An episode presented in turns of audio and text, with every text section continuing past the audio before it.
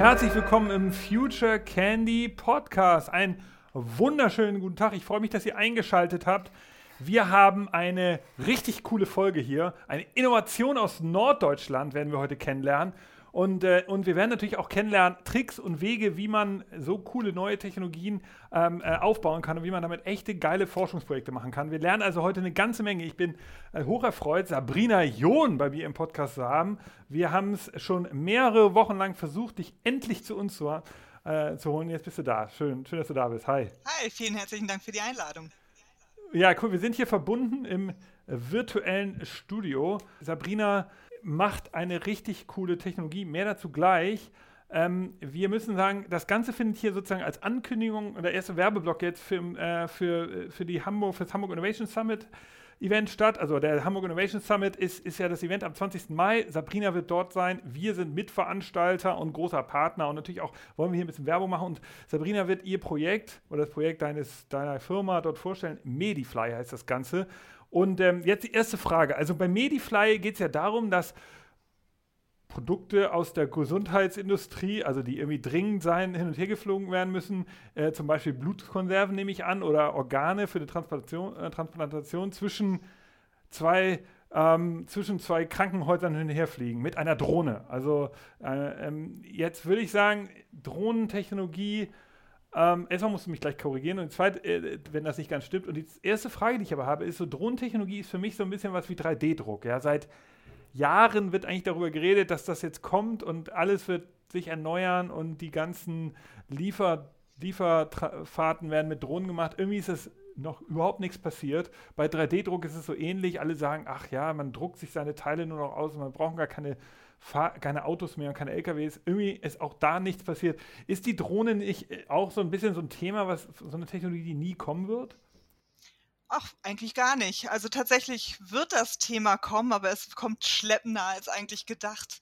Wir haben hier ein totales Aufeinanderprallen von innovativen Unternehmen, die wirklich tolle Ideen haben, die auch eine hohe Innovationskraft haben. Und wir dringen jetzt gerade in den Bereich Luftfahrt ein, der total davon geprägt ist, dass man irre lange darauf wartet, dass man irgendwelche Zertifikate bekommt äh, beziehungsweise ähm, dass Regeln geschaffen werden für das sichere Miteinander im Luftraum. Und das ist so der Teil, der jetzt das Ganze so ein bisschen ins Abbremsen gebracht hatte. Es liegt tatsächlich nicht an der Drohntechnologie, sondern an unseren Gesetzgebern an der Stelle. Aha, okay. Also gut, dann lass uns vielleicht mal ganz kurz etwas tiefer äh, anfangen oder äh, am Anfang anfangen eher. Also du bist ja nicht eigentlich äh, Drohnen, ähm, äh, Drohnenbauerin, sondern du bist Geschäftsführerin von GLVI, Gesellschaft für Luftfahrtinformatik. Und ein Projekt, das ihr jetzt seit kurzem macht, ist dieses Reallabor Medifly. Das, das ist sozusagen jetzt der Pitch. Kannst du uns das jetzt mal genauer erklären? Also mir und den Hörer und Hörerinnen. Ja, also in der Medizin ist es so, dass ordentlich in, in Richtung Effizienz gedacht wurde. Also überlegt man sich, dass man nicht an jedem Standort eine Apotheke sich vorhält, sondern irgendwo zentral und dass von dort aus die Krankenhäuser entsprechend mit Medikamenten bestückt werden. Das ist so ein, ein Punkt. Ein zweiter Punkt ist, dass wir nicht an jedem Krankenhaus eine eigene Pathologie haben, wo Gewebe untersucht werden kann um zu gucken, ob da noch krankhaftes, schadhaftes Gewebe vorhanden ist äh, während einer OP und ob man alles entfernt hat. Und das sind so Punkte, wo man dann gesagt hat, aus Effizienzgründen unterteilt man das so ein bisschen. An einem Standort macht man dann die OPs und an den anderen Standorten oder am anderen Standort macht man dann die, ähm, die Pathologie, die Gewebeprobenuntersuchung, beziehungsweise eben das Thema Medik mit den Medikamenten.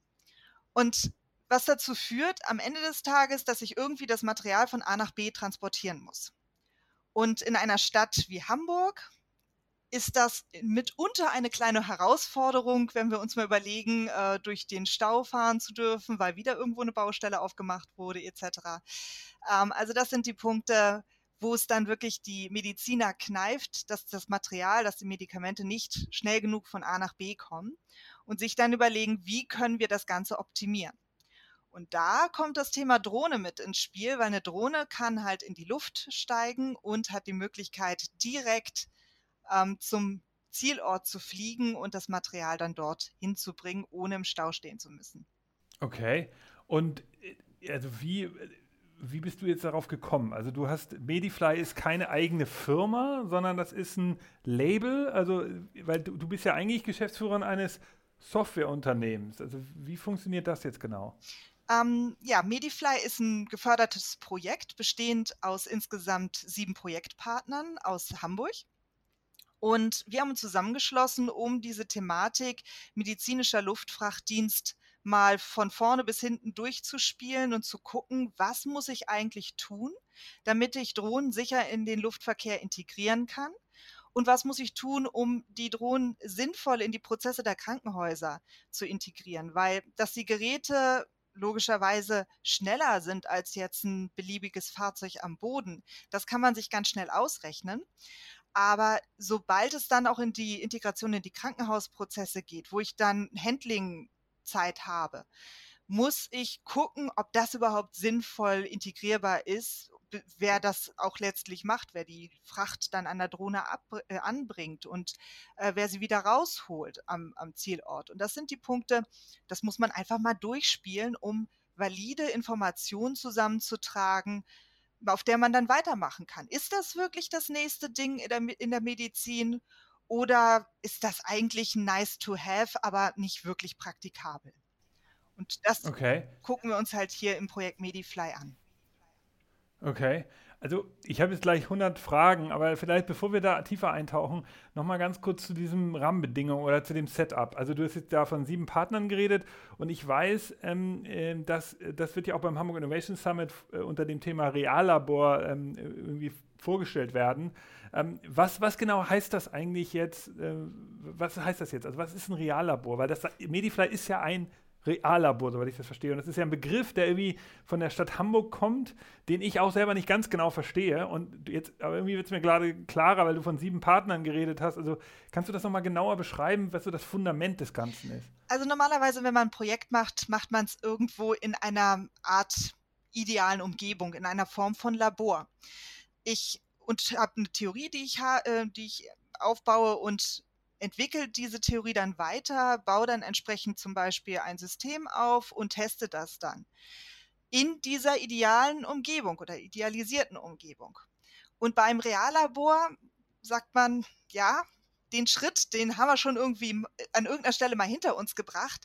Wir müssen jetzt in den echten Anwendungsraum rein, um tatsächlich vernünftige Erkenntnisse zu sammeln, ob das am Ende des Tages wirklich eine alltagstaugliche Funktionalität oder Technologie ist die wir hier einbringen wollen. Und das funktioniert halt nicht, wenn ich das in Simulation irgendwie am Computer mache oder eben in einem Setup, das ich irgendwo kreiert habe, wo ich aber diese ganzen Dinge aus dem Alltag nicht drin habe und daher auch keine vernünftige Aussage darüber treffen kann. Und das ist daher jetzt so der nächste Schritt, zu sagen, ja, ist ganz schön, kann man im Labor testen, aber wir gehen direkt in den Anwendungsraum. Und da sind wir auch nicht die Einzigen. Es gibt ja zum Beispiel auch hier automatisiertes Fahren in der Hafen City, wo man das auch natürlich erstmal das System ausprobiert hat, getestet hat und dann aber in den realen Raum gegangen ist und festgestellt hat, ach, ist ja interessant. Die Leute springen vor die Busse, um zu gucken, ob die auch wirklich bremsen.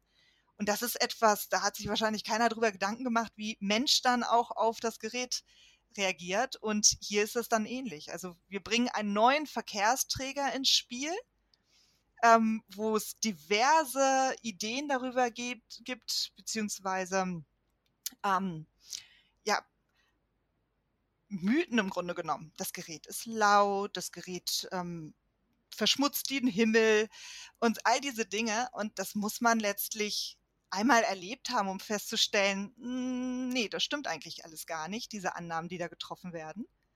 Und das kann man am besten, wenn man mit dem mit der Technologie dann auch in den eigentlichen Raum geht. Also okay, das, das, das ist interessant. Das heißt, Reallabor ist so eine Art idealer Raum, den ihr schaffen konntet, aufgrund der Partnerschaft zur Stadt, die euch hilft dabei. Musst du leider mal beschreiben, wie, die, wie das jetzt genau mit dem Support funktioniert. Und das ist sowas ähnliches, was man vielleicht als Minimum Viable Product bezeichnen würde. Also ihr baut irgendwie einen ersten Prototyp der, und, und ver verwendet den dann auch, sodass man, sodass es halt nicht nur so ein, ich sag mal, nur so ein Konzept bleibt, sondern dass es wirklich auch ein fertiges Modell ist. Oder er geht jetzt sogar einen Schritt weiter. Also ist das im Regelbetrieb richtig schon? Das soll dann auch wirklich im Regelbetrieb laufen, also in einer Art Pseudoregelbetrieb laufen. Das heißt, es soll im Rahmen von echten, also es sollen tatsächlich echte Transporte am Ende des Tages stattfinden, nachdem wir natürlich erstmal bewiesen haben, dass die Drohne sicher von A nach B fliegen kann, zuverlässig ist. Und dann, wenn das, die Krankenhäuser sagen, so, jetzt vertrauen wir dem Gerät auch unser hochwertiges Material an, ähm, dann gehen wir auch tatsächlich in den Regelbetrieb und sagen, so, jetzt kommt die Anforderung, bring mir bitte Medikament A von äh, Medikament ähm, X von A nach B und dann machen wir das dann auch wirklich. Und die Idee dahinter ist, anschließend die Möglichkeit zu haben, zu sagen, das funktioniert, jetzt können wir es in die Versorgungssysteme tatsächlich übertragen und integrieren.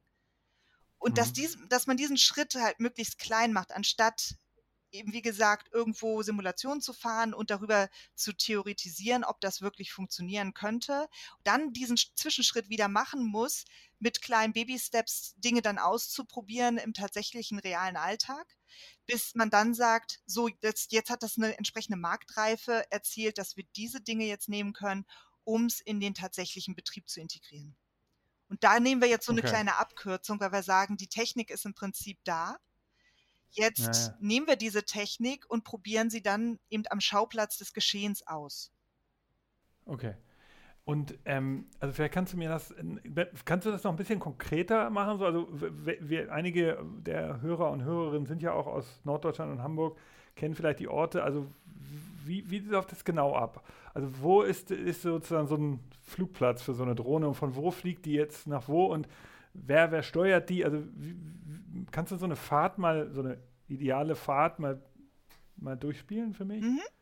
Ähm, nehmen wir mal das Beispiel ähm, des Gewebetransports. Da haben wir den Partner Schönklinik, die machen eine OP, wo einem Patienten Gewebe entnommen wird. Dieses Gewebe wird verpackt und wird dann an die Drohne übergeben. Also in eine Aber okay, also wie genau, nochmal einen Schritt, also Schönklinik, wo sitzen die? Ich kenne die nicht. Die sitzen genau. in Eilbeek.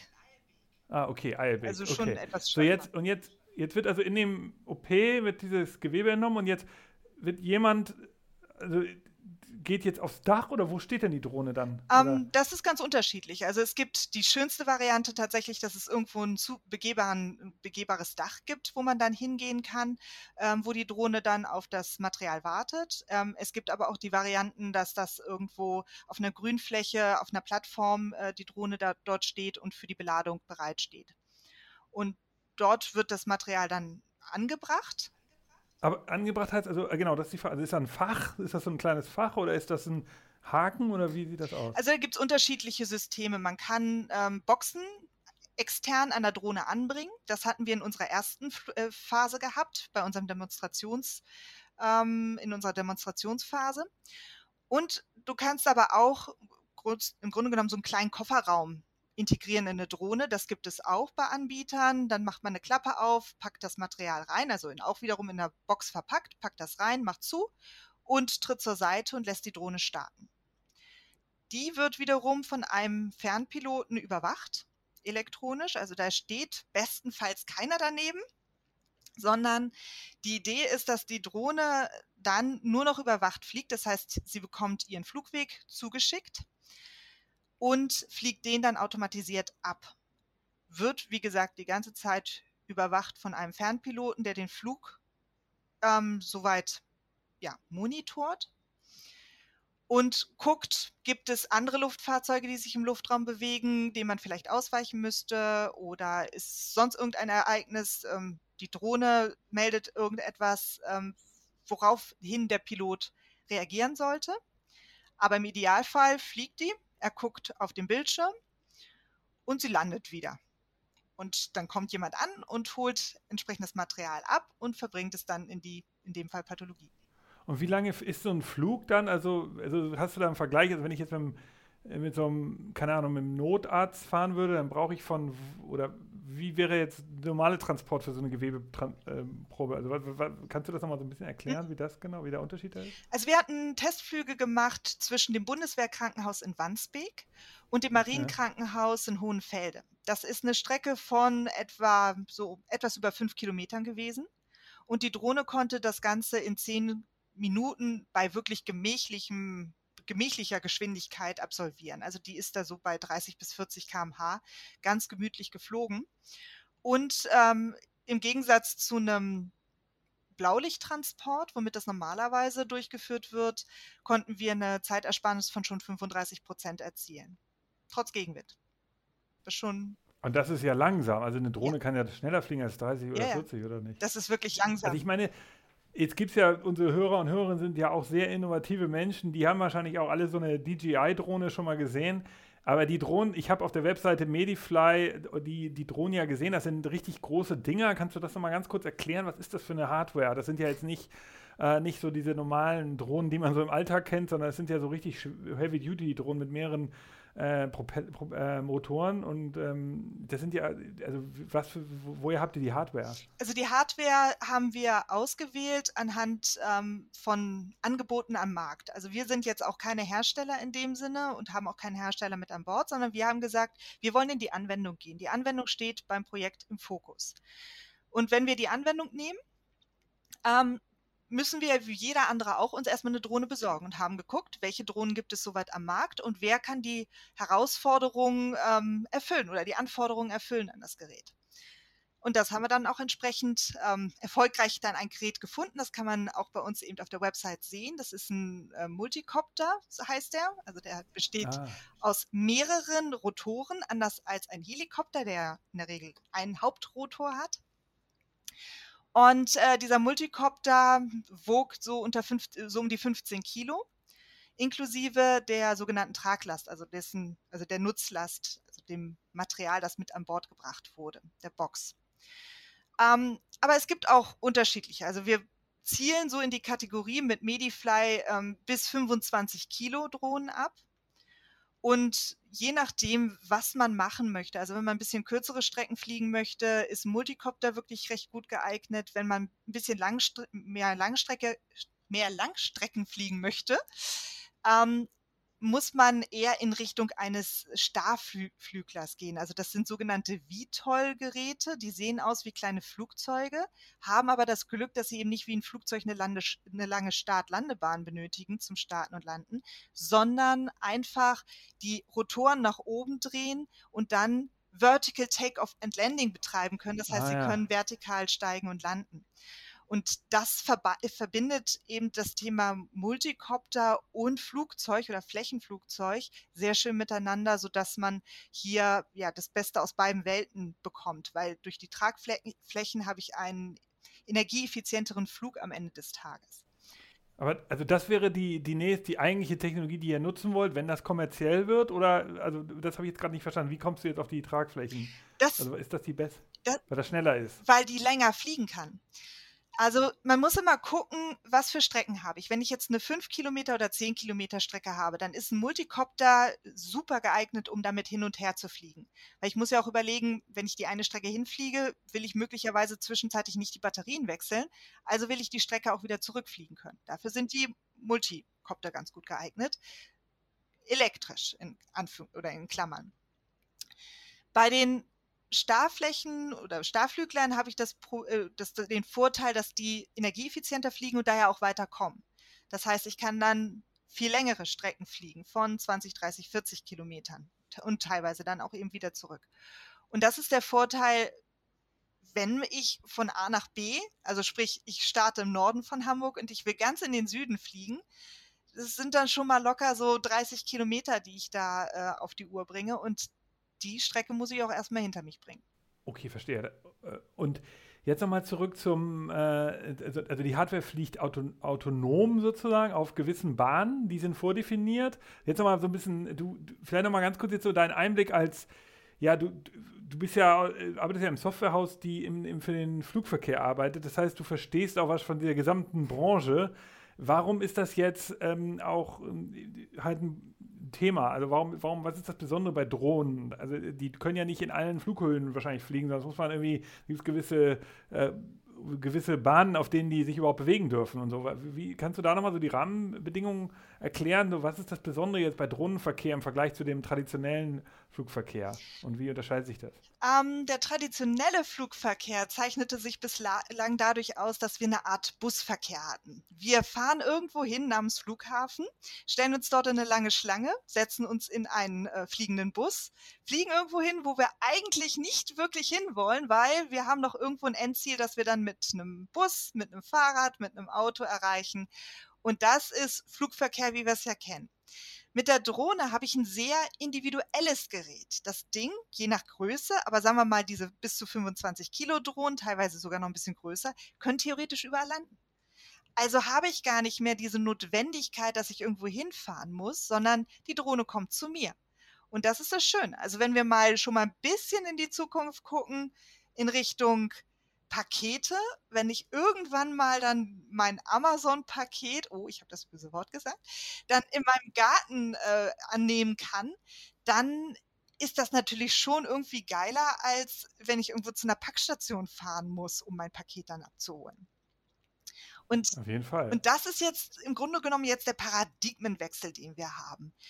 Weg von, ich habe sehr strenge ja, sehr strenge Vorgaben, Verfahren von, ich habe ganz festgelegte Start-Landebahn oder äh, Start-Landeorte und äh, feste Flächen oder feste Flugbahnen, die ich befliege. Und in Bereichen, in denen ich unterwegs bin, nämlich in höheren Bereichen, wo man ja den Luftverkehr dann nicht mehr so viel davon mitbekommt letztlich. Erst wenn wir starten oder landen, da wird es ja dann etwas lauter. Und bei der Drohne ist es so, naja, die soll aus Sicherheitsgründen möglichst natürlich nicht in den bemannten Luftverkehr entsprechend reinfliegen. Und sie bevölkert jetzt künftig die Schicht zwischen Flugfläche Null im Grunde genommen, also wir hier unten am Boden, die wir diesen Luftraum nutzen, und hm. dem Bereich, wo dann die bemannte Luftfahrt unterwegs ist. Und das sind so, ja, man kann, wir rechnen, wir sagen im Augenblick so um die 500 Fuß, das sind so 150 Meter. Dort wird so der Hauptdrohnenverkehr dann auch stattfinden, zwischen 0 und 150 Meter. Okay, das ist interessant. 150 Meter, das wusste ich auch nicht. Ich weiß nur, wie ist denn das eigentlich äh, gesetzlich? Also ich meine, das ist jetzt ein wahrscheinlich ewig langes Thema, aber ist das noch so, dass man da immer so eine, so eine, so eine, so eine Erlaubnis braucht, auch heutzutage ab einer gewissen Größe, glaube ich, brauchst du ja irgendwie so, musst du dir immer noch so eine, so eine Erlaubnis holen, in dann lokal in der, in der Stadt, wo du wohnst, oder ist das nicht mehr so in Deutschland? Ja und nein. Das ist tatsächlich eine komplizierte Frage jetzt. Ähm, der EU-Gesetzgeber hat vor kurzem oder hat tatsächlich schon 2019 ein, Verkehr, ein, ein Gesetz in Kraft gesetzt, ähm, womit das ganze Thema Drohnen neu reguliert werden sollte. Harmonisiertes Gesetz, das in allen EU-Ländern dann auch Anwendung finden soll. Das unterscheidet Drohnen in drei oder unterteilt Drohnen in drei Kategorien. Man hat die offene Kategorie, das ist genau der Teil, wo du sagst, ähm, äh, da, da würde ich meine DJI-Drohne reinpacken. Ich mhm. habe jetzt nichts großartig vor. Ich fliege mit einer Fernbedienung und habe die Drohne in der Sicht. Ähm, die ist jetzt auch nicht sonderlich schwer. Die wiegt unter 25 Kilo auf jeden Fall auch. Und es ist kein risikobehafteter Betrieb. Also hole ich die raus und fliege damit und brauche dafür tatsächlich dann auch keine Genehmigung mehr. Dann gibt es den Bereich der sogenannten speziellen Kategorie. Da fallen solche Drohnen wie Medifly rein, also die Frachtdrohnen, die außerhalb der Sichtweite fliegen. Das heißt, ich habe irgendwo einen Fernpiloten sehen, äh, sitzen, der die Drohne elektronisch überwacht, aber keiner, der mir direkten Sichtkontakt zur Drohne hält. Und die Drohnen fliegen dann entsprechend von A nach B und gut ist.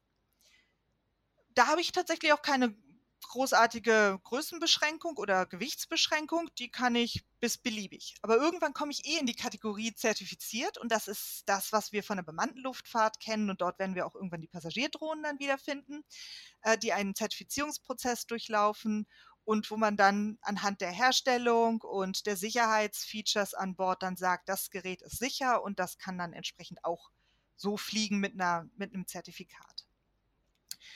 Ähm, ja, und dann kommt der deutsche Gesetzgeber Und da befinden wir uns jetzt gerade, der sich überlegt hat, ah, Mist, also irgendwie passt das mit dem EU-Recht und dem nationalen Recht nicht zueinander, da müssen wir ein paar Anpassungen vornehmen.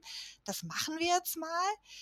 Und da sind dann ähm, sehr viele Verbote irgendwie reingerutscht, die für diese offene Kategorie, ich hole die Drohne raus und fliege einfach, ist ja nicht tragisch, so viele Verbote wieder reingeflossen sind, dass ich in der Regel eine Ausnahmegenehmigung benötige, um das Gerät betreiben zu können.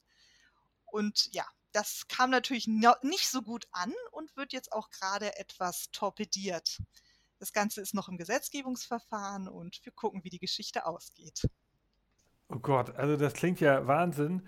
Okay, insofern ja interessant, dass die Stadt Hamburg da versucht mit euch ähm, so jetzt sozusagen Tatsachen zu schaffen, so ein bisschen und halt mal, mal echte Projekte zu machen, um zu zeigen, wir müssen jetzt nicht erstmal die, darauf den Gesetzgeber warten, sondern wir gehen auch mal voraus und zeigen mal einen nützlichen Case, äh, der dann eben außerhalb der aktuellen Regula Regulierung funktionieren würde, ja.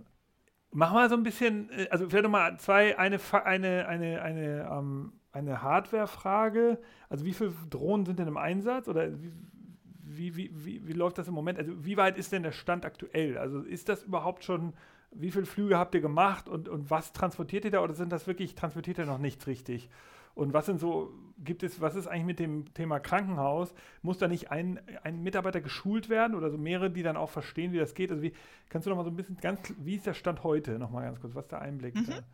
Ähm, also tatsächlich ist es so, wir sind jetzt in der zweiten Phase. Phase 1 von Medifly ging so Mitte 2019 los und endete Anfang letzten Jahres mit insgesamt sechs Testflügen zwischen dem Bundeswehrkrankenhaus und dem Marienkrankenhaus, wo es einfach darum ging, allen Beteiligten zu zeigen, guck mal, man kann sicher in der Stadt fliegen. Das ist die Voraussetzung, damit wir in Zukunft Regelbetrieb durchführen können. Und zwar gab es dann auch die Auflage der Landesluftfahrtbehörde, die hier die Genehmigung ausstellt für den Betrieb, dass sie erstmal sagen, okay, ist ein neues Ding, also außerhalb der Sichtweite in der Stadt fliegen, ist einfach ein neues Ding. Zeigt erstmal anhand von fünf bis zehn Flügen, dass das funktioniert. Und zwar so, dass ihr weiterhin Sichtkontakt zur Drohne habt. Also sie fliegt automatisiert aber es muss immer einer einen Blick drauf halten, falls irgendwas passiert. Einfach ne, mit Stützrädern arbeiten. Das hat dazu geführt, dass wir an einem Tag eben diese, diesen Testflugtag organisiert haben mit entsprechenden Streckenposten, die wir gesucht haben, ausgebildete Drohnenpiloten, die wir auf Häuser bei ja, 0 Grad gestellt haben, also auf Dächer die dann in der Kälte ausgeharrt haben, mehrere Stunden und dann äh, Streckenposten gemacht haben. Also die ganze Zeit dann dort standen und guckten, ah, jetzt sehe ich die Drohne. Ich, das gibt's doch nicht, ja, wirklich. Ja, ja. Und äh, deswegen, das ist, ja, einmal ausprobieren, einmal zeigen, dass es funktioniert, um ja auch Vertrauen aufzubauen. Ähm, aber war natürlich schon ein ziemlicher Akt, das Ganze herzustellen. Also wir hatten allein die Problematik, oh, normalerweise werden Drohnen gar nicht mit so vielen Fernbedienungen ausgestattet. Ja, wie machen wir das denn jetzt? Also mussten wir auch ein Gerät aussuchen, das in der Lage ist oder wo der Hersteller in der Lage ist, auch schnell neue Zugriffe zu generieren. Also dass jeder dann letztlich mit seinem Handy und einer App dann auf dem Dach stand und in der Lage gewesen wäre, dann im Zweifelsfall, wenn irgendwas passiert, äh, passiert wäre, einzugreifen. So, weil das auch so langweilig ist, dass die Leute da alleine stehen, haben wir noch einen zweiten dazu gestellt, der dafür im Prinzip noch gesorgt hat als Backup. Alle waren per Telefon mit uns verbunden und ähm, ja, hatten dann die Möglichkeit, im Zweifelsfall, wenn irgendwo eine Leitung abgebrochen wäre zu einem Piloten, dann schnell das Telefon umzuswitchen, dass der nächste dann äh, weiterhin den Kontakt hält, weil wir mussten ja jederzeit hören, wo das Gerät ist und dass es in Sicht ist. Und da, ja, das, da hatten wir einen lustigen Tag. Die Leute, wie gesagt, haben sehr gebibbert. Ähm, aber auch tolle Sachen sind da zustande gekommen. Also die Kollegen auf dem Bundeswehrkrankenhaus wurden da mit Decken ausgestattet, weil die so gefroren haben. Aber das, okay. das war der erste Schritt. Und jetzt seit September befinden wir uns in der zweiten Phase. Wir mussten erstmal wieder Anträge schreiben äh, beim Fördergeber und haben für September dann das Go bekommen, dass wir dann mit der zweiten Phase weitermachen können. Und jetzt geht es richtig ins Eingemachte. Also wir bereiten gerade eine sechsmonatige Testphase oder Regelbetriebsphase vor, die im zweiten, in der zweiten Jahreshälfte diesen Jahres starten soll. Und ja, das bedeutet dann, wir müssen jetzt nach den neuen Regeln, die gelten, Anträge schreiben, äh, Betriebskonzepte schreiben, ähm, Nachweise erbringen als Voraussetzung, um dann am Ende des Tages in der Stadt außerhalb der Sichtweite fliegen zu dürfen. Okay, also und wann, also zweite Jahreshälfte, was heißt das? Also Juli oder wann geht's los? Oder ich würde sagen Spätsommer. Ist, wir, auch ja. wir sind etwas von Corona getroffen und es okay, okay. ist etwas. Aber okay. Ähm, okay, und jetzt kommen wir noch mal ganz kurz so, ähm, also wir, wir, wagen gleich auch einen Blick in die Zukunft, in die Drohnenzukunft, weil was wird alles fliegen? Das will ich gleich mal von dir als Experte natürlich alles hören. Aber eine Frage nochmal so zum, zum Status quo und zu, der, zu dem Setup. Also ihr, ihr seid sieben, sieben unterschiedliche Unternehmen aus Hamburg, ist das richtig? Aus der Branche der Luftfahrt. Genau. Ja. Mhm. Und ihr habt, werdet das, der, der, Geldgeber im Moment ist, ist die Stadt Hamburg, ist das richtig? Oder wer gibt das Geld? Unser liebes äh, Bundesministerium für Verkehr und digitale Infrastruktur ist so freundlich Aha, gewesen. das ist sogar ein Bundesprojekt. Ja, wie kam das zustande? Also ist es so entstanden, dass ihr als, also du als äh, Geschäftsführerin der, der Softwarefirma, hast, habt ihr die Idee gehabt ganz am Anfang oder wie ist es sozusagen zu dieser Innovation gekommen? Ich glaube, das nochmal, hast du da so ein paar Tricks und Kniffe, weil ein Setup mit sieben Parteien, da würde ich erstmal sagen, oh Gott, oh Gott, das klingt ja nach äh, furchtbar nach viel Politik, aber im, jetzt erzähl mal, es scheint ja bisher zu funktionieren. Also in dem Fall ist es wirklich eine sehr außergewöhnliche Geschichte, weil normalerweise ist es ja so, dass sich wirklich Unternehmen zusammenfinden, dann irgendeine Idee haben, sich äh, dann zusammensetzen, einen Antrag schreiben und los geht's. In dem Fall hatte das Ganze seinen Ursprung in einem Netzwerk, in einem Hamburger Drohnennetzwerk, das von der Stadt mit unterstützt wurde in der Gründung. Ah. Das Ganze war ursprünglich mal beim Zentrum für angewandte Luftfahrtforschung, dem ZHL in Finkenwerder, angesiedelt. Also die Stadt hat gesagt, mach ja, mal so ein Netzwerk. Kann man kurz. Mhm. Wir hatten da schon mal den, den äh, Geschäftsführer Roland Gerhardt hier im Podcast, der uns auch, also wenn ihr da nochmal zurückgehen wollt, ein paar Folgen da äh, könnt ihr noch was über die Luftfahrtindustrie und warum Hamburg ein interessanter Luftfahrtstandort ist, lernen. Da weiß ich nur, dass eben, äh, ähm, genau, also der, der ganze Thema Me Messerschmidt und so damals als Urfirma, das ist ja schon alles, also Hamburg hat auch eine lange Geschichte. Deshalb ist es ja cool, dass sozusagen aus dieser Geschichte der Luftfahrt, dass jetzt dann dieses, dieses, Drohnen, äh, dieses Drohnenboard da entstanden ist. Und jetzt, ja, sorry, jetzt habt ihr unterbrochen, erzählt aber weiter, bitte gerne weiter. Also ZRL, genau. Genau, die hatten im Grunde genommen den Auftrag bekommen, ein Netzwerk zu gründen und das wurde dann auch 2017 auch wieder mit Bundesmitteln gefördert aufgebaut und nennt sich Windrove, wirtschaftliche Nutzung von Drohnen in Metropolregionen. Und ähm, in dem Zusammenhang fanden dann Netzwerktreffen statt, Workshops statt, um einfach erstmal abzuklopfen, wer ist eigentlich alles Player in, in Hamburg? Wer ist, äh, beschäftigt sich mit dem Thema Drohne? Und was sind so die Bedürfnisse? Und das Thema wurde abgeklopft und auch jedes Mal war die Stadt mit dabei gewesen und hat dann halt schon mal ein Ohr an dem Thema gehabt und gesehen, Mensch, das ist ja schon größer als gedacht. Wie geil ist das denn? Da machen wir mehr draus. Und als dann die ja, die Opportunity, die Möglichkeit sich hm. ergab, ähm, dass die EU oder auf, der, auf europäischer Ebene eine Urban Air Mobility Initiative gegründet wurde und die Stadt auch angesprochen wurde anhand eben ihrer Aktivitäten schon im Bereich Drohnen, ob die da nicht beitreten wollen, hat dann Hamburg gesagt, ja, machen wir. Und das war dann auch die erste deutsche Stadt und die zweite europäische Stadt, die dieser Initiative beigetreten ist. Und da gab es dann wiederum einen Workshop. Und bei diesem Workshop, das war der entscheidende Tag, hatten wir einen Arzt mit dabei gehabt vom Bundeswehrkrankenhaus. Und wir haben darüber nachgedacht, was sind so sinnvolle Einsatzmöglichkeiten von Drohnen. Und der meinte, Gewebeprobentransporte, das kneift uns so in den Hintern weil Ach, das teilweise auch länger dauert. Wir müssen ja auch, wenn wir mal überlegen, ich habe ja vorhin angefangen zu erzählen, das passiert ja während einer OP, dass Material entnommen wird. Bis das Material beprobt ist und das Ergebnis feststeht, ja, ja. bleibt, solange der Patient noch auf dem OP-Tisch in Narkose. Und man versucht oh natürlich so möglichst diese Zeiten zu reduzieren. Ja. Und der meinte dann, also der, der Arzt meinte dann, ist eine super Idee, das mal mit Drohne auszuprobieren. Und so ist die Idee entstanden. Und dann haben wir uns einfach nur umgeguckt im Saal und ein paar Leute zusammengekloppt, die gesagt haben, ja, machen wir und wir setzen das mal als Projekt auf. Und so ist ah, Medifly entstanden. Ah, verstehe. Ja, das ist, das ist interessant. Ähm, äh, ähm, dazu weiß ich noch ähm, äh, kurze Anekdote, vielleicht weißt du das selber. Es gab schon mal so einen Case von der Deutschen Post, meine ich, aber das schon Jahre her. Da haben die irgendeinen so Lieferservice auf irgendeine so Insel, ich meine, es war irgendeine Hallig oder so, in Nord, also noch weiter nördlich als Hamburg, da im Wattenmeer, äh, irgendeine so Hallig, so eine, so eine Insel, die schlecht zu versorgen ist. Der, da haben sie die Medikamente hingeflogen. Aber das war, glaube ich, noch nicht automatisiert, sondern da gab es wirklich so einen Piloten, der die da hingesteuert hat oder sowas. Ne?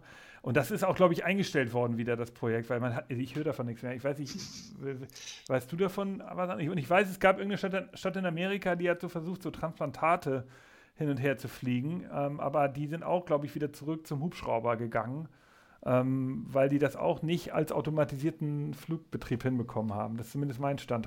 Weißt du, wie das ist mit anderen Medizinthemen oder so? Weil das ist ja naheliegend, dass man da mehr macht. Oder weißt du, ist das alles, was du weißt? Also weißt, kennst du die gleichen Projekte? Also DHL war tatsächlich ähm, so einer der ersten oder eins der ersten Unternehmen gewesen, das das mal wirklich ausprobiert hatte für diese Transporte. Und das war tatsächlich ganz interessant gewesen. Es war Jüst in dem Fall. Und die konnten Ach, Just, ja, auch starten, wo ein Hubschrauber nicht mehr fliegen konnte. Und das war tatsächlich sehr interessant. Aber ich glaube, du hast recht, dass, dass ähm, die noch mit, mit, also nicht mit automatisierten Flügen gearbeitet hatten, sondern mit äh, Fernbedienung. Aber es gibt diverse Ideen, wie man das eben umsetzen kann. Thema des Organtransportes ist ja auch nochmal ein sehr spezielles.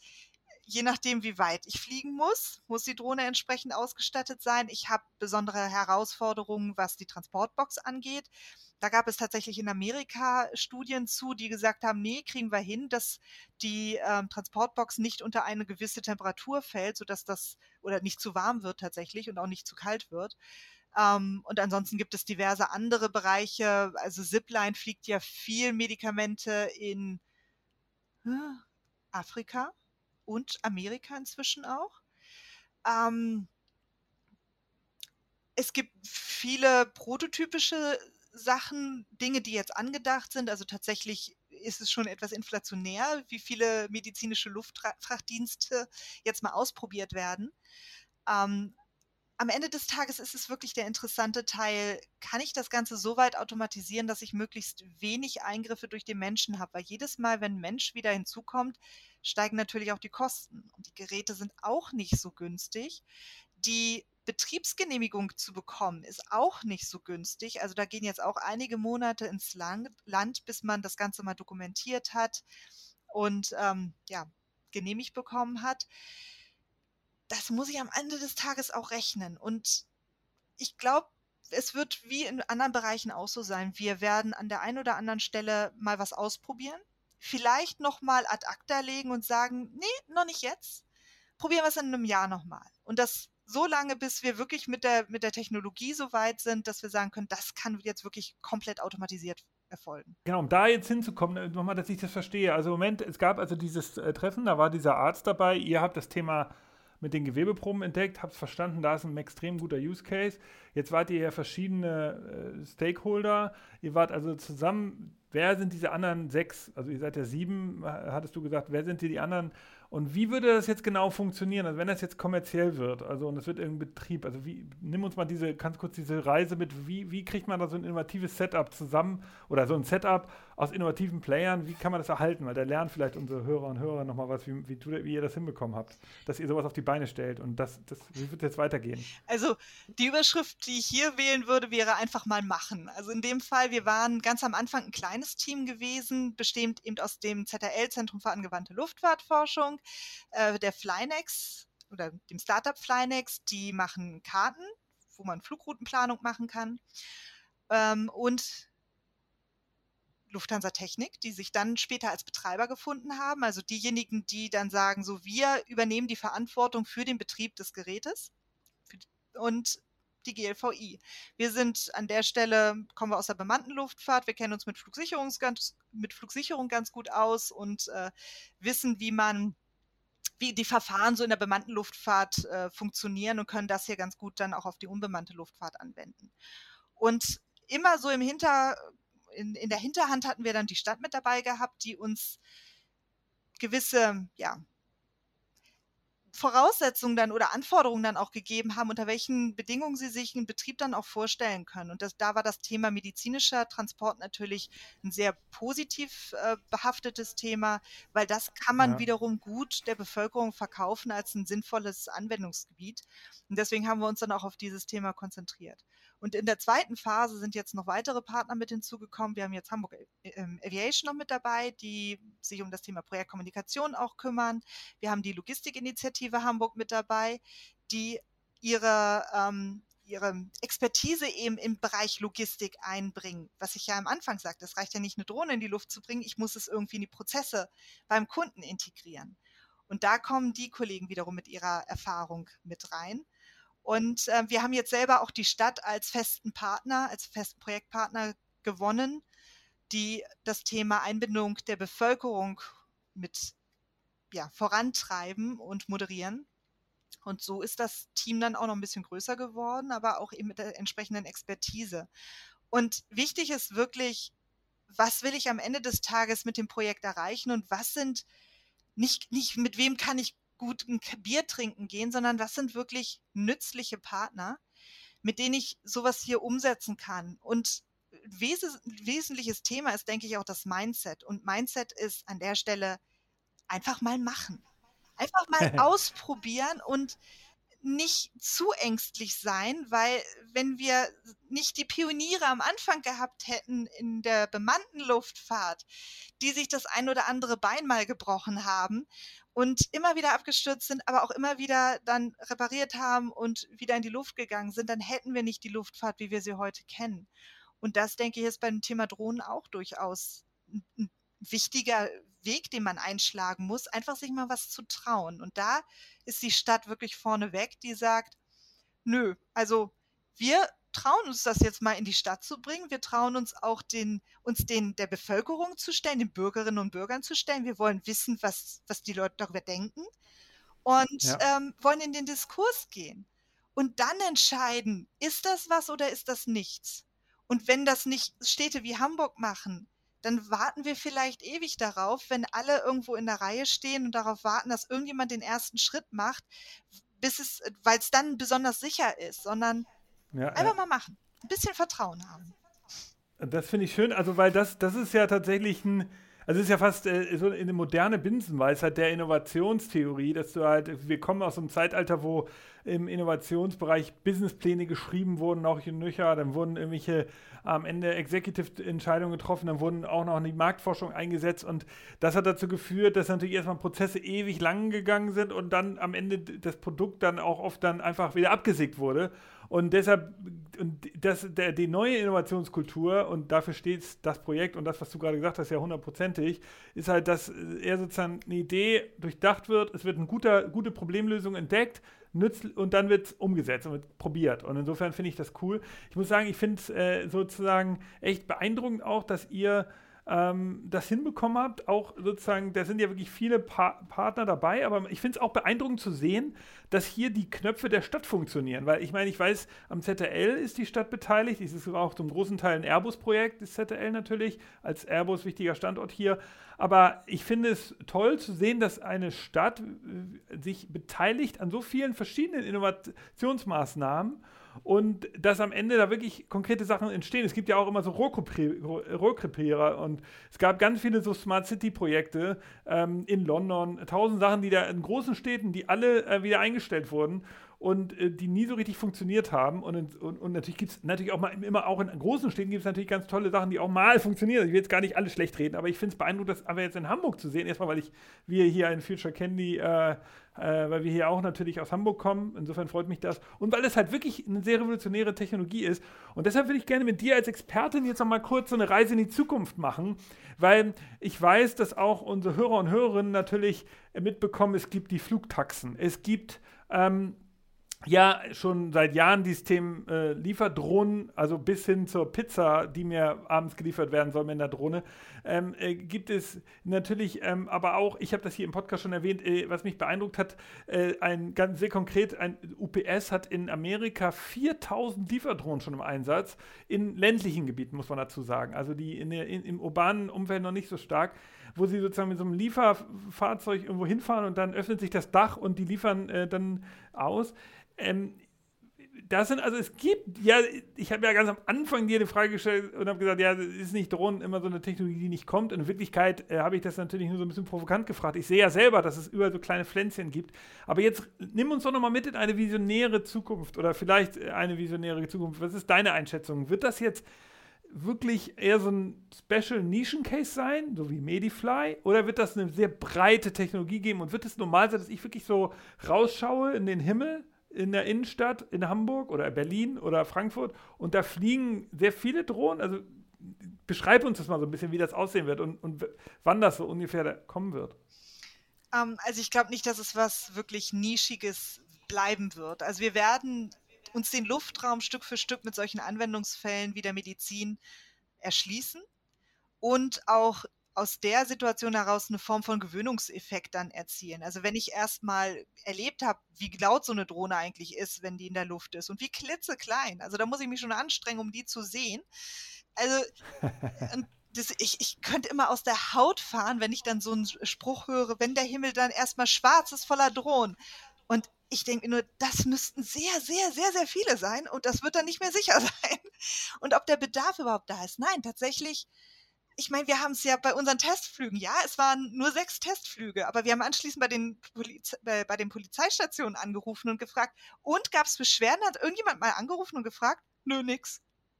Alles still. Ehrlich? Ja. Und Ach, diejenigen, die dann auch an dem Tag dabei waren, also vorher philosophiert man ja auch mit den Krankenhäusern darüber, wie das sein wird, etc. Und als sie das dann mal erlebt haben, strahlen, boah, geil, ja. ja also wir können die Dinger nicht betreiben. Aber dann kommt sofort so, weiß man, ist man einen Schritt weiter, weiß, was geht, was nicht geht und, und kann dann an der Stelle dann anknüpfen.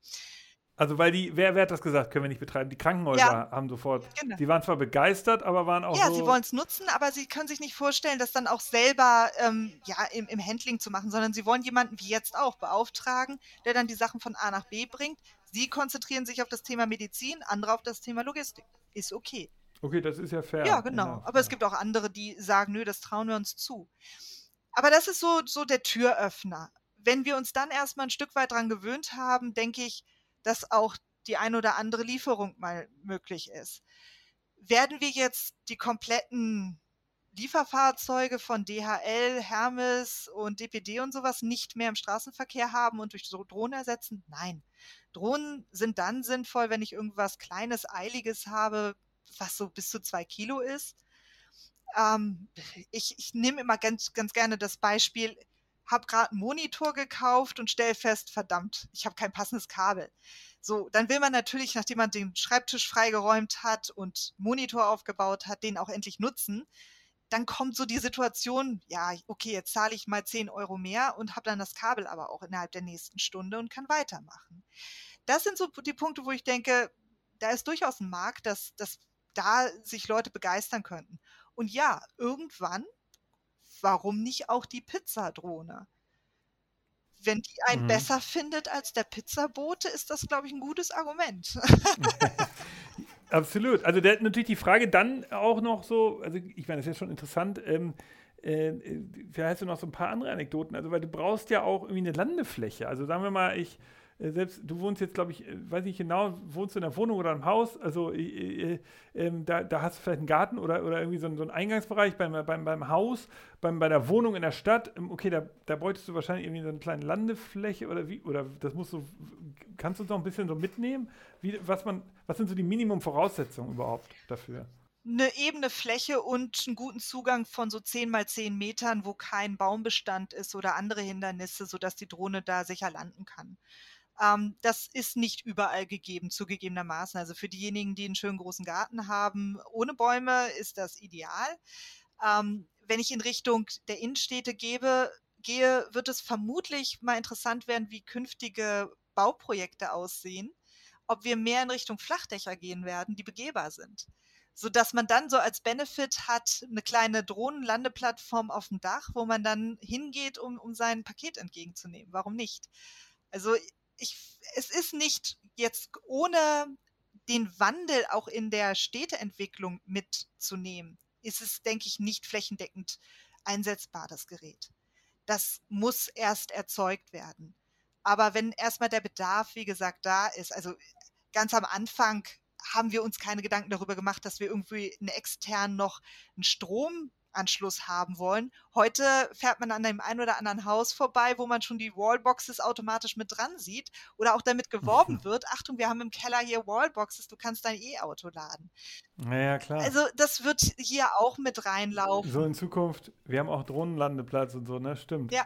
Ist mit eingebaut im Haus. Also also ich kann mir das vorstellen, dass das bei Häusern, die jetzt neu gebaut werden, tatsächlich vielleicht schon vielleicht an, bei innovativen Projektentwicklern im Immobilienbereich kann ich mir vorstellen, dass die über so ein Thema nachdenken, dass sie zumindest nachdenken, okay, das Haus oben, ein Dach, da muss irgendwie eine, eine Fläche sein, die umbaubar ist in, den nächsten Jahren oder so. Also das, das ich glaube, dass, jemand, der ein bisschen visionär ist, der denkt so. Ja. ja, das haben wir aber auch bei den Krankenhäusern. Da suchen wir jetzt aktuell auch überall nach, nach Start-Landeplätzen, die geeignet sind und dann gucken uns die Leute mal an und sagen, hm, irgendwie, ja, daran haben wir nicht gedacht. Ja, aber das ist vielleicht etwas, wo ihr sagt, in wo ihr in Zukunft sagt, geile Sache, das planen wir mit ein, wenn wir wieder ein Gebäude bauen. Also ist ja auch alles im Fluss und deswegen eine Entwicklung. Da mache ich mir überhaupt keine Gedanken. Interessant wird es tatsächlich bei dem Thema Flugtaxi. Und ich ja. hasse dieses Wort Taxi, weil ja, ich kann jetzt ein Taxi anrufen, das hält vor meiner Haustür und fährt mich irgendwo hin, wo ich auch wirklich hin will. Das wird mit einer mit einer Passagierdrohne nicht der Fall sein. Da habe ich tatsächlich Landeinfrastruktur, die ich brauche, so verkleinerte Helikopterlandeplätze, wo ich wieder hinfahren muss, um das Gerät zu nutzen, irgendwo hinzukommen, wo ich wieder dann ein weiteres ähm, Gerät brauche. Genau.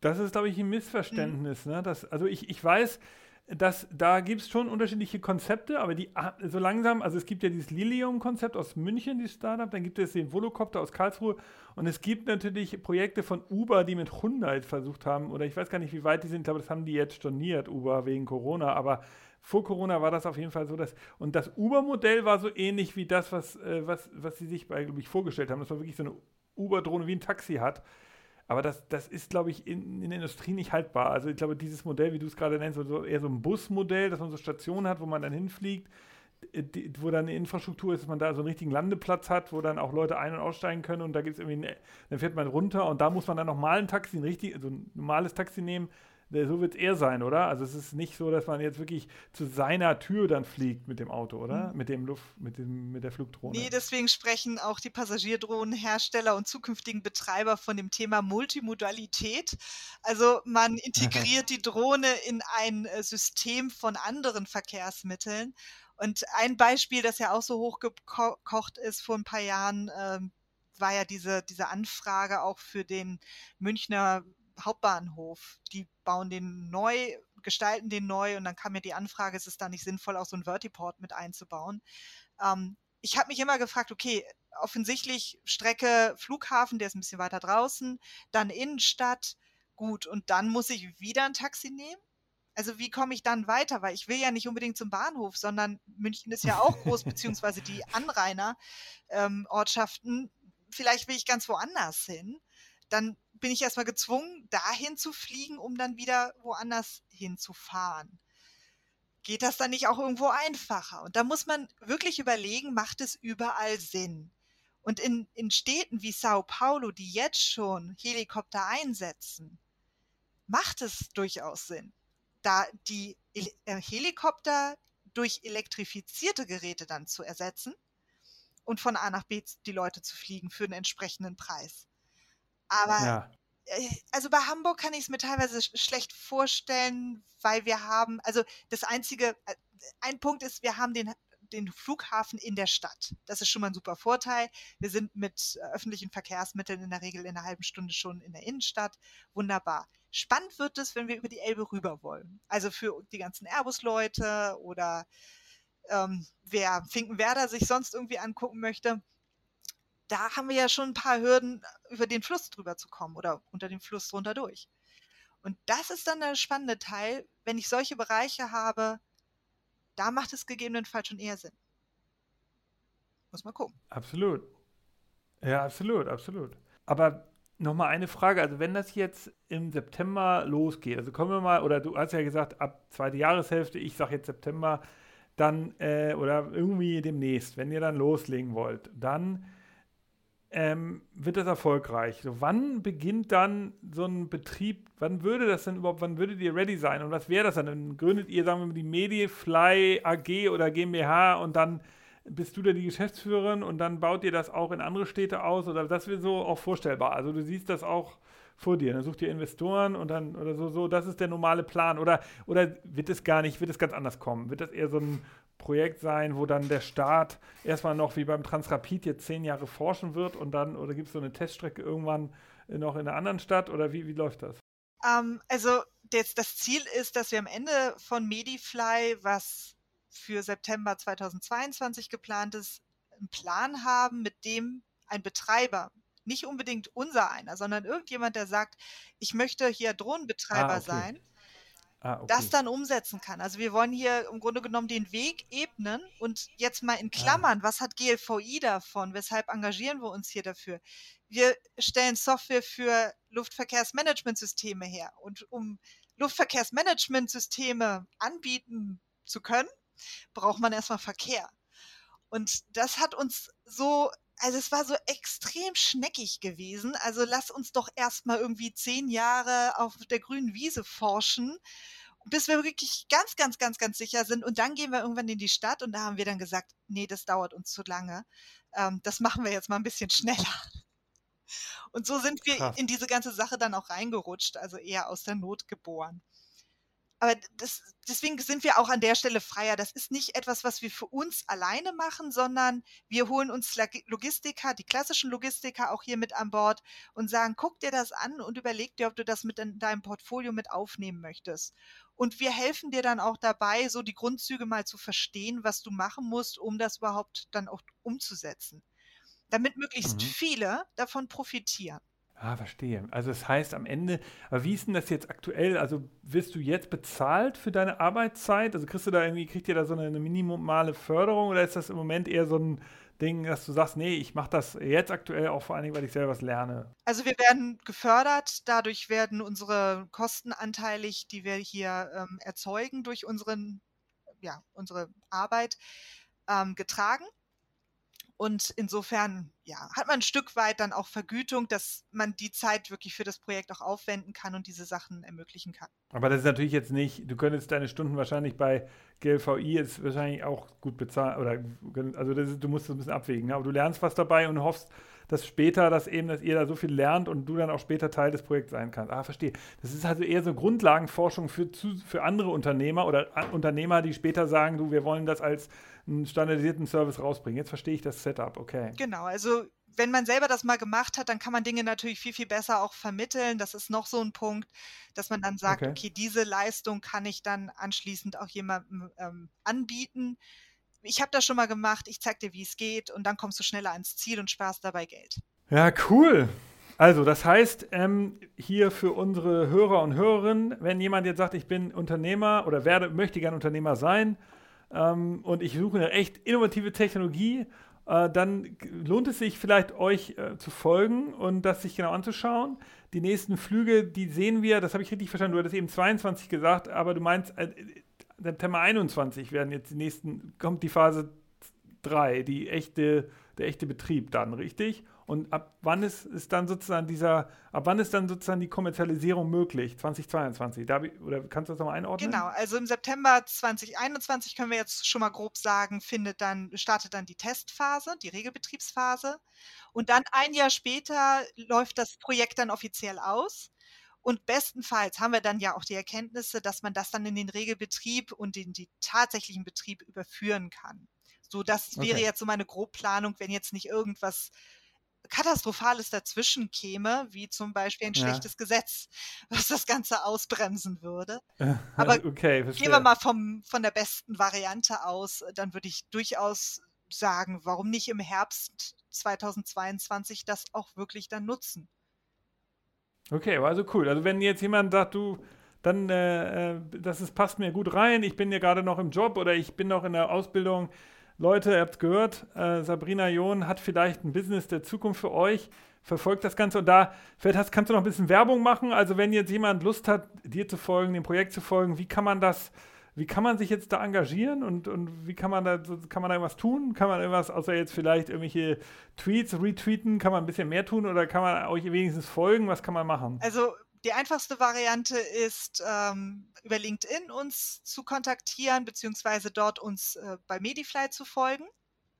Dort haben wir inzwischen auch einen eigenen Kanal aufgemacht. Darüber hinaus auf der Website wird es demnächst die Möglichkeit geben, sich für Newsletter anzumelden. Dort werdet ihr auf jeden Fall dann auf dem Laufenden gehalten werden, wenn es auch mit den Flügen losgeht, wenn wir Informationsveranstaltungen machen in der Stadt, um uns mit Fragen zu löchern, das Gerät sich mal anzugucken und einfach Spaß zu haben an der Thematik. Ja, super. Also, dann ähm, Finde ich, finde ich richtig cool. Sagst du noch, kannst du noch mal einen letzten Satz Werbeblock machen? Was ist so ein typisches Brot- und Butterprodukt, was man von eurer Softwarefirma kaufen kann? Also von GLVI, was, was ist so, was macht ihr typischerweise, bevor ihr jetzt Drohnen gemacht habt? Ähm, wir sorgen für Sicherheit im Luftraum im Bereich der bemannten Luftfahrt. Das heißt, wenn ihr ins Flugzeug steigt, dann wachen wir jetzt in Zukunft über euch mit und unterstützen den Fluglotsen bei seiner Arbeit, dann Konflikte zwischen Luftfahrzeugen rechtzeitig zu erkennen und zu beheben. Ah, okay. Und da habt ihr natürlich heute schon Lösungen. Also da seid ihr schon alter, alter Hase in dem Markt. Ja. Jetzt wollt ihr also selbst in den unbemannten äh, Luftfahrtmarkt. Ja, ich finde es cool. Also ich muss sagen, ich finde es richtig cool, mit dir heute äh, zu reden hier. Also ich muss sagen, es ist sehr, äh, sehr, sehr interessant ähm, also dich kennenzulernen und natürlich auch, auch die GLVI, ähm, aber vor allen Dingen das Medifly-Projekt. Danke, dass du das so offen erzählt hast und ich finde es richtig cool auch, dass, also oft ist ja auch das ein, ein, Denkfehler, dass man, wenn man in so einer Phase ist von so einem innovativen Projekt, also in so einer, so einer ersten, zweiten Phase ist ja noch richtig prototypenmäßig, da, da sind ja viele Unternehmen sehr verschlossen und da halten noch Informationen zurück und erzählen auch jetzt äh, wenig Anekdoten, wenn dann nur so Zahlen und Fakten. Und insofern, ähm, danke, dass du da so, so cool und offen warst, darüber zu reden, weil das ist auch ein Teil der sehr modernen Innovationskultur, einfach schnell Sachen zu teilen ich finde es auch richtig cool, dass Hamburg das macht. Äh, denkt immer dran, Leute, wenn ihr aus Hamburg seid. Hamburg ist auch wegen viel Innovation eine immer noch sehr große Stadt. Wir sind die größte Stadt Europas, die kein Regierungssitz und keine Hauptstadt ist. Und das liegt eben daran, dass es über die letzten Jahrhunderte immer mal wieder solche Projekte gab, dass wir geschafft haben, irgendwie eine Stadt zu sein, wo Innovationen gelebt wurden. Und deshalb finde ich das richtig cool, dass wir jetzt mit einem mit einer aktuellen Innovatorin hier reden konnten. Danke dafür. Man kann dich ähm, kontaktieren bei LinkedIn auch schon ähm, und das Medify-Projekt hast gerade selber gesagt. Ähm, wenn ihr natürlich Lust habt, Sabrina nochmal ähm, noch bei, im Panel zu sehen, ähm, ähm, dann könnt ihr doch äh, zum Hamburg Innovation Summit kommen. Der ist am 20. Mai. Die Tickets sind, äh, der, der, das Ganze findet hybrid statt. Dabei gibt es also einen ganz kleinen Teil an Besuchern und auch Panelisten, die live vor Ort sind, glaube ich, mit Testen und so weiter und Abstand. Und dann gibt es einen, da kostet, glaube ich, die Tickets auch Geld. Und dann gibt es natürlich äh, den Online-Zugang, der kostet kein Geld. Da könnt ihr euch einfach anmelden und dann werdet, wird man dich sehen. Wann du bist dran, wann bist du am Hamburg Innovation Summit dran? Vormittags. Vormittags, muss man genau ich glaube 10.25 Uhr so um den Dreh. Genau, also 10.25 Uhr um den Dreh, das ist ja schon sehr cool. Da gibt es nochmal um das Thema Reallabore, was macht die Stadt da alles. Es gibt noch ein anderes Reallabor, das wir hier demnächst im Podcast haben. Dazu dann mehr. Ähm, das ist äh, auf jeden Fall eine coole Sache. Wenn ihr Lust habt, sowas ähm, in euren Städten auch zu machen und habt vielleicht Zugang zur Stadtverwaltung und wollt da mehr erfahren, dann könnt ihr mich auch mal anschreiben. Ich habe da Kontakte zu hier in Hamburg. Vielleicht, äh, das werden wir nochmal die Leute auch hier in den Podcast einladen, die solche Projekte starten. Ähm, dann können wir auch darüber, kann ich euch noch ein paar Tipps geben schreibt mich an an äh, nick at futurecandy.com und ansonsten freuen wir uns natürlich, wenn ihr wieder einschaltet und uns gewogen bleibt und Sabrina, dir vielen Dank. Das war richtig cool. Ich freue mich dann auf die ersten Instagram-Videos, dann, wenn, wenn der Regelbetrieb dann losgeht, dann werde ich, oder und auch äh, äh, Videos bei, bei YouTube und so weiter. Das müssen wir natürlich dann auch, müsst ihr natürlich auch ein bisschen Footage liefern. Ähm, das wäre das so, weil das sind bestimmt coole Bilder, wenn da diese große Drohne da auf und äh, abfliegt und so, das ist ja schon immer relativ cool. Also ich freue mich drauf, ein bisschen was auch von euch zu verfolgen, irgendwie im, im Social, Social Media. Cool. Ja, vielen herzlichen Dank auch nochmal für die Einladung und hat riesig Spaß gemacht.